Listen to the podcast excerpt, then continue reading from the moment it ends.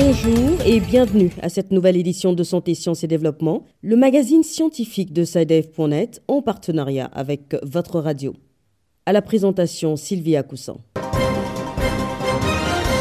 Au sommaire de cette édition, le variant britannique du virus de la Covid-19 a été diagnostiqué fin janvier au Sénégal. Les autorités sanitaires indiquent toutefois que ce virus plus virulent est encore à un niveau de circulation très faible.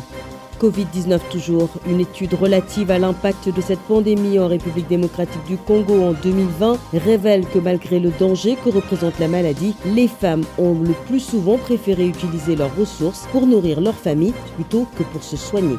Et puis la première opération chirurgicale à cœur ouvert au Burkina Faso vient d'être réalisée, une prouesse à mettre à l'actif de la coopération entre une ONG française et des cardiologues locaux.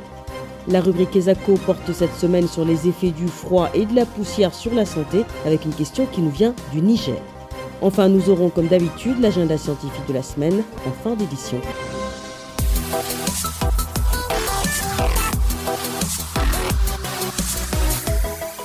Le variant britannique du coronavirus responsable de la Covid-19 est désormais présent au Sénégal, un virus réputé plus contagieux et plus virulent mais pour le directeur de l'Institut de recherche en santé, de surveillance épidémiologique et de formation, son niveau de circulation dans le pays est encore très faible. Les précisions avec Pape Besdiba à Dakar. Le Sénégal s'engage dans une nouvelle phase de la lutte contre le coronavirus, ce depuis l'annonce jeudi dernier par le directeur de l'Institut de recherche en santé de la présence sur son territoire du variant britannique du SARS-CoV-2, le professeur Suleiman Boupa. Par la présente, nous vous informons avoir confirmé la présence d'un variant britannique, SARS-CoV-2, dans les échantillons de la deuxième série. Il s'agit là d'un nombre de modifications relativement important par rapport au nombre variant en circulation dans le monde. Docteur Boubacar Signaté est médecin urgentiste à SOS Médecins. Aujourd'hui, il est présent dans presque 70 pays, dont par exemple la France. Et actuellement en France, cette souche-là, ce variant-là, représente à peu près 3,3% des infections en France et 10% en Île-de-France. Donc si on voit notre proximité avec ce pays-là et le nombre de vols qui quittent Paris, pour Dakar. Donc, euh, nous ne devrons pas être étonnés d'avoir ce variant-là chez nous. Et ça, ça va être valable pour tous les autres variants. Plus les gens vont se déplacer, plus ils vont déplacer le virus et les, les variants avec. Le directeur de l'Institut de recherche en santé, de surveillance épidémiologique et de la formation tente toutefois de rassurer. Le variant britannique est à un niveau de circulation très bas au Sénégal. Le professeur Moup. Le niveau de circulation, on n'a pas précisément, mais il est bas parce qu'on a dû faire un nombre important d'échantillons pour pouvoir le trouver. C'est à un niveau, en tout cas, de circulation, comme on dit, à bas bruit, c'est-à-dire qui se fait vraiment à un niveau très très bas pour le moment. Le patient testé positif à ce variant britannique est déclaré guéri, précise le directeur de la prévention au ministère de la Santé, Pabes Diba, Dakar, Santé, Sciences et Développement. En République démocratique du Congo, la CASS la cellule d'analyse en sciences sociales vient de publier les résultats d'une étude menée en 2020 sur l'impact de la Covid-19 sur les femmes. La plupart des dames interrogées ont déclaré ne pas pouvoir faire des soins de santé une priorité alors qu'elles doivent nourrir leur famille. Pour mieux saisir les contours de cette étude et de ses résultats, nous vous proposons d'écouter Simone Carter, l'auteur principal de l'étude. Elle répond aux questions de notre correspondant à Kinshasa, Bertrand Mayumbu. Simone Carter, bonjour. Vous êtes créatrice de la cellule d'analyse en sciences sociales CAS. La CAS vient de réaliser récemment une étude démontrant que plusieurs femmes ont préféré nourrir leur famille plutôt que de leur offrir des soins de santé. Quelle a été votre motivation pour mener une telle étude? On a beaucoup vu que dans les épidémies, il n'y a pas que la maladie à suivre. Avec Covid, notamment, on a vu que bien qu'on n'avait pas énormément de cas en Afrique subsaharienne, inclus le Congo, on avait beaucoup d'impacts socio-économiques. Alors pour nous, ce qu'on cherchait, c'est de comprendre et de suivre tous les impacts de Covid que la maladie elle-même, afin aussi de pouvoir euh, utiliser les évidences pour plaidoyer, afin d'atténuer ces impacts qu'on voyait très rapidement, très larges dans les pays euh, du continent. Quelle démarche méthodologique avez-vous poursuivi pour obtenir le résultat de votre enquête? On a commencé en 2020 avec des analyses qualitatives. On suit 100 personnes, hommes, femmes, jeunes femmes, personnels de santé à Kinshasa et 100 personnes, hommes, femmes, jeunes femmes à Goma. On fait des entretiens chaque mois. On a multiples sources de, données qui nous permettent de suivre les différentes tendances dans le temps. Également les données du DHIS2, du SNIS, afin de voir la fréquentation et utilisation des services sanitaires depuis le début de l'épidémie. On regarde aussi, on a des enquêtes quantitatives des personnels de santé et de ménage, mais ces données spécifiques en termes de réduction des services de santé, de préférence de la nutrition, ça, ça vient de les analyses qualitatives qui sont dans l'étude longitudinale. Et pour vous, en quoi cette étude est-elle importante? Alors, je pense qu'une des plus grandes problématiques, c'est que les épidémies en général et donc Covid, on regarde ça d'une manière verticale. Alors, je vais vous partager en fait un autre article qu'on a publié qui démontre tous les impacts d'une réponse qui concentre que sur la maladie partout dans le monde. La pandémie, c'est pas que une pandémie d'une maladie, c'est vraiment une syndémie. Ah, c'est-à-dire, il y a multiples épidémies en même temps. Par exemple, ça arrive en même temps que ça augmente la violence, ça augmente la malnutrition si on les adresse pas immédiatement. Et ça va impacter les personnes les plus vulnérables, en fait. Le changement de taux d'échange a eu un tel impact sur les familles pauvres et il faut pas attendre Dites-nous, Simone, la conclusion de votre étude. Pour nous, il faut absolument mettre en place des programmes de, renforcer tout ce qui est programme d'accès aux soins pour les familles les plus pauvres. Aussi renforcer les, les programmes socio-économiques, les programmes de nutrition en ciblant notamment les familles les plus vulnérables. Ou même avec tout l'argent qu'on va mettre dans la vaccination Covid, tout l'argent qu'on met dans la, la PC, la prévention contre les infections de Covid, il faut mettre l'argent également afin de renforcer les impacts socio-économiques et les impacts sanitaires. Ça peut pas être une pensée après euh, la maladie. Il faut mettre l'argent euh, dans les deux, et pour Covid et pour adresser les impacts Covid au même, euh, même temps.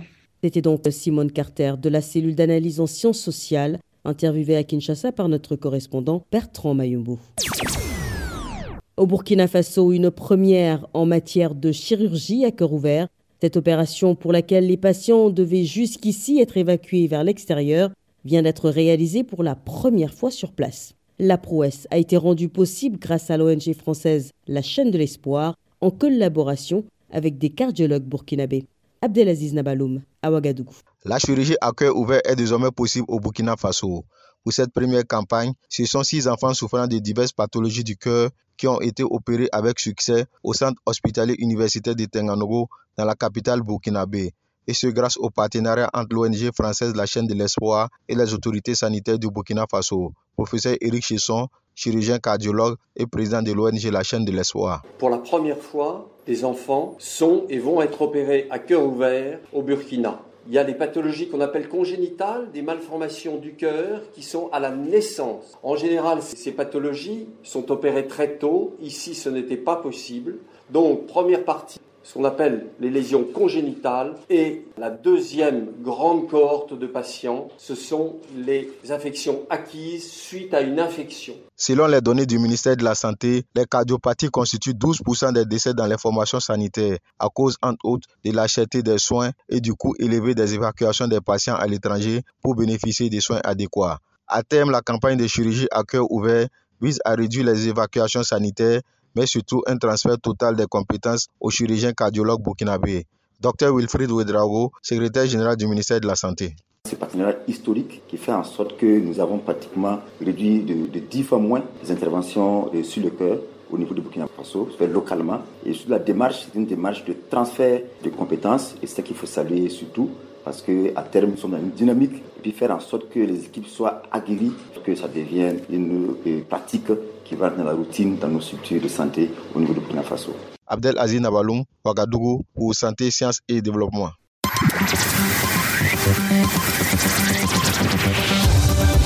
Kesako, qu'est-ce que c'est? Vos questions à la rédaction, les réponses de nos experts. La question de la semaine nous vient d'un auditeur du Niger qui voudrait connaître les effets de la poussière et du froid sur la santé, des aléas du climat qui dictent actuellement leurs lois sur la capitale Niamey. Nous l'écoutons.